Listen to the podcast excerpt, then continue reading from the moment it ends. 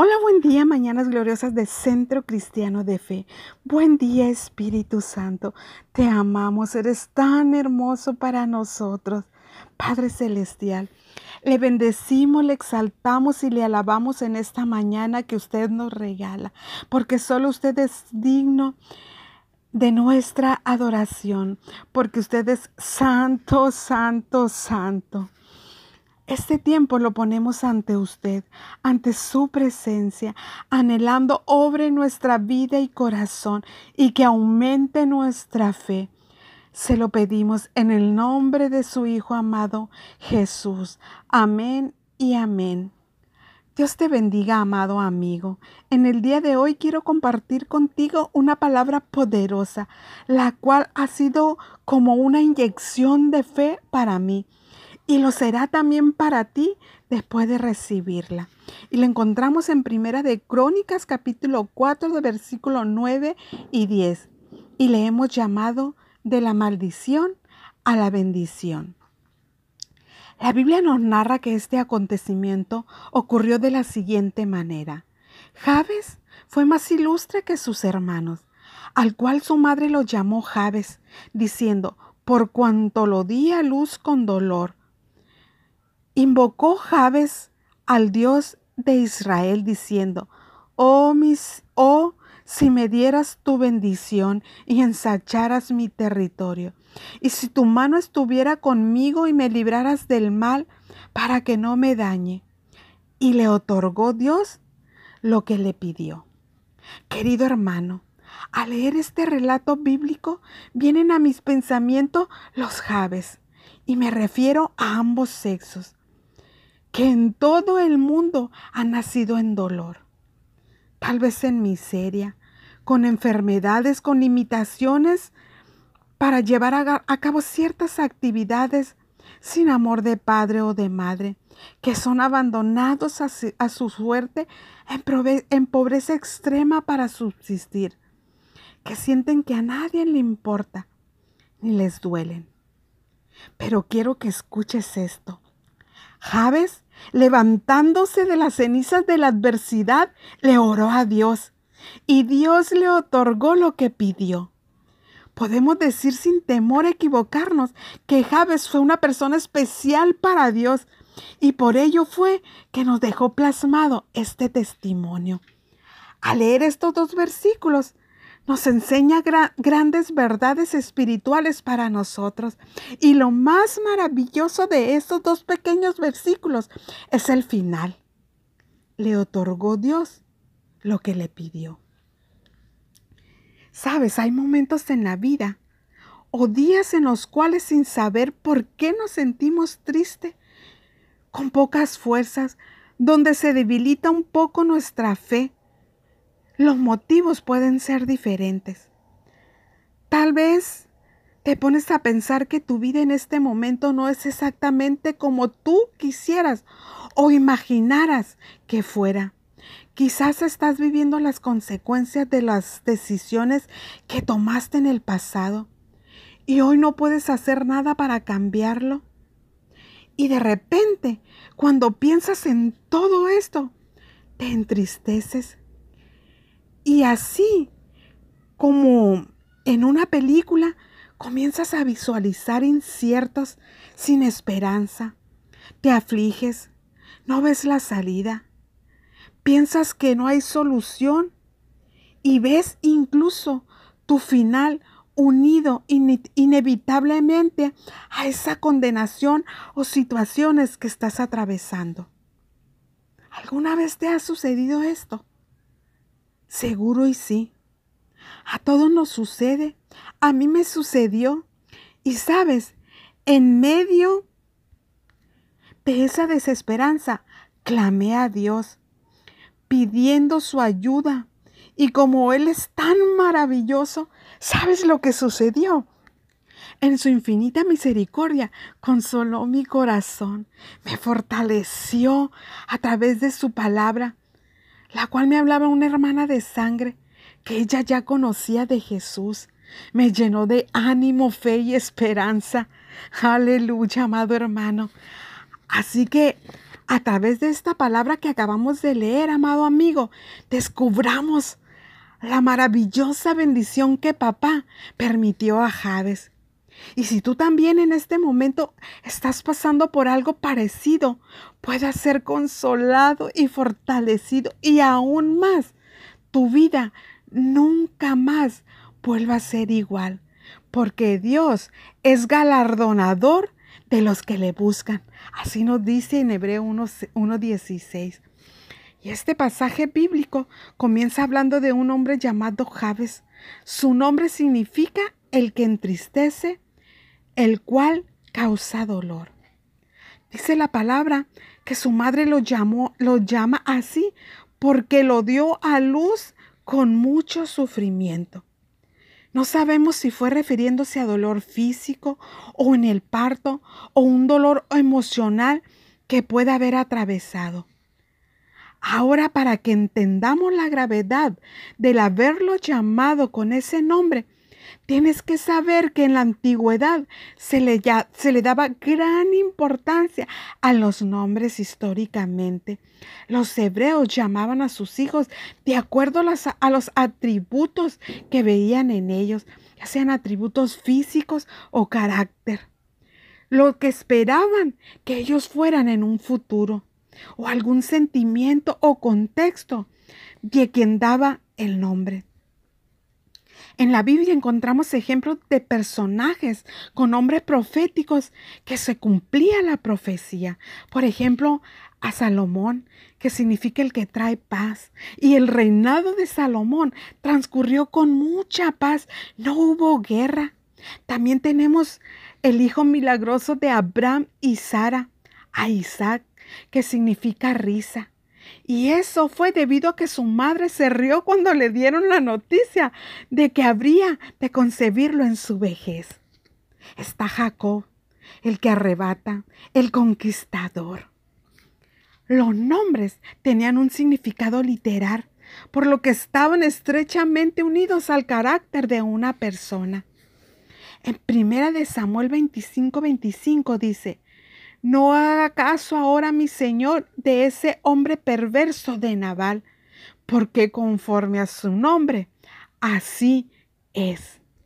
Imaginemos, querido hermano, si el nombre dado estaba tan ligado a la, a la vida de una persona y ejercía una, una influencia tan grande en su destino, podemos imaginar lo terrible que debe haber sido para Javes que su propia madre desde su nacimiento lo condenara con ese nombre llamado, llamándolo tristeza, dolor. Era como si Javes hubiera estado destinado a vivir toda la vida de acuerdo a algo que ni siquiera había elegido. Esto me hace pensar en aquellas personas que han sido marcadas desde su nacimiento, tal vez por una, una difícil situación económica o familiar, un abandono de sus padres, cuando ni siquiera tenían conciencia, tal vez la marca de un dolor profundo debido a una violencia física o una pérdida emocional y desde ese entonces viven sumergidos en la tristeza como si estuvieran condenados para siempre. De hecho, hay una frase que algunas personas dicen y usan. Algunos nacen con estrella y otros nacimos estrellados. Qué frase tan equivocada. Porque en Dios todo es diferente. Amado amigo que nos escuchas, si te estás reflejando en algo que acabo de decir, quiero que sepas que no es verdad que las cosas no pueden cambiar. No es verdad que no hay esperanza. No es verdad que eres un perdedor. Todo depende de ti, de la actitud que tomes y de la fe depositada en Dios. En el caso de Javes, este hombre tenía una fe increíble. Él no se resignó a vivir bajo la condenación y la miseria de su nombre. Dice la palabra que Javes invocó al Dios de Israel. Era necesario que este hombre invocara al nombre del Señor para romper con ese destino profético de maldición. Aquí en Romanos 10:13 nos dice, porque todo aquel que invocara el nombre del Señor será salvo. Cuando te decidas a dejar de lamentar y comenzar a clamar a Dios, entonces tu vida iniciará a cambiar. Basta ya de lamentos y de vivir en el pasado. Las cosas del pasado en el pasado están ya. No podemos hacer nada para cambiarlo, pero sí puedes cambiar tu presente y tu futuro. Mira, la palabra invocar significa clamar de forma audible, llamar en voz alta a una persona por su nombre. Y tú y yo, en el día de hoy, necesitamos clamar a nuestro Padre que está en el cielo. Javes no hizo una oración así en silencio. Y ya, no, este hombre con todas sus fuerzas, viendo su necesidad y con el corazón en la mano, gritó y le dijo, Dios, Dios. Y algo más hermoso todavía es que él no se refugió y fue en busca de otra persona para lamentarse y que le resolvieran su angustia. Javes clamó al Dios de Israel al verdadero y único Dios, al Todopoderoso, al que tiene toda autoridad, poder y capacidad para responder, al Dios eterno y misericordioso, que no limita a nada ni a nadie, al Dios de los nuevos comienzos y nuevas oportunidades. Y además de, de clamar, pidió según la voluntad de Dios, diciendo, te ruego que me des tu bendición. Dios es la fuente de toda bendición, amado hermano, según su medida, no la nuestra, no según nuestra pequeñez ni mente limitada, no en nuestro tiempo, sino en el suyo, que es, que es perfecta.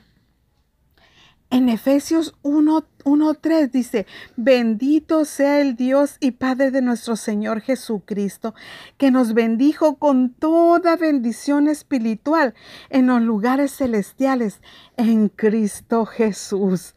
Alabado seas, precioso Jesús. Y sabes, aún hay más en esta oración que hizo Jades. Le dice que ensanches mi territorio. Esto no solo habla de bendición terrenal, sino también de crecimiento espiritual. Tenemos que pedirle al Señor que nos ensanche, que nos haga prósperos y crecer espiritualmente.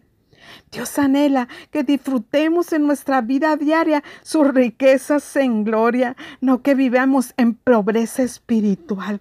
Nos dice aquí la palabra en Romanos 6:12, porque no hay diferencia entre judío y griego, pues el mismo que es Señor de todos es rico para con todos lo que lo invoquen. ¿Qué tal? amado hermano. Y vamos, seguimos en este pasaje que está tan interesante y le dice que tu mano esté conmigo. Esto es importantísimo, que la presencia de Dios esté siempre con nosotros, protegiéndonos, defendiéndonos con esa cobertura. Javes no confiaba en su propia fuerza. Él quería que Dios fuera su guía. También ungiéndonos para su servicio, que su mano esté siempre sobre nosotros, colmándonos de todo lo que necesitamos y nosotros debajo recibiendo todo lo que el Padre tiene para nosotros. Gloria a Dios. Y escucha bien esto, querido oyente. Después de que recibimos una bendición, ya sea terrenal o espiritual, nuestro adversario, el diablo, va a estar furioso, atacándote y viendo a ver de, de, qué manera te la quita. Así que al igual que Javes, debemos reconocer nuestra dependencia de Dios y pedirle que sostenga con su poder esa bendición que nos ha dado. Y pedirle también, como Javes lo hizo, y que me libres del mal para que no me dañe. Algo interesante aquí, amado hermano. Él pidió ser librado del mar. Y de hecho, es algo que el mismo Jesús nos enseñó a pedir en oración. En Mateo 6:13 dice, no nos metas en tentación, sino líbranos del del mal, porque tuyo es el reino, el poder y la gloria por todos los siglos. Amén. El mal se puede entender como el pecado, pero también como algo adversario que nos daña. Debemos siempre pedir que Dios nos libre del pecado de caer en cosas que desagradan.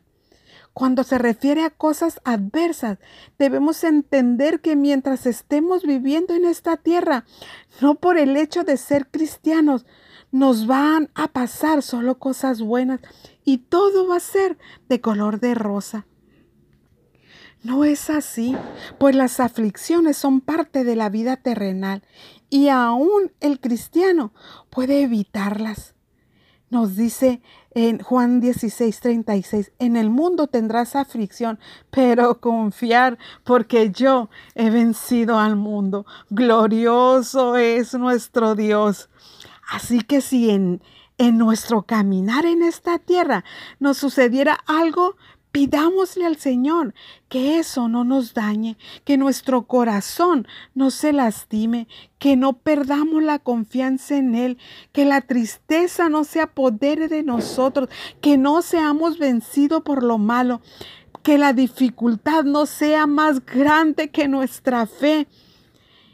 Y como sabemos que Dios nunca rechaza un corazón quebrantado y humillado.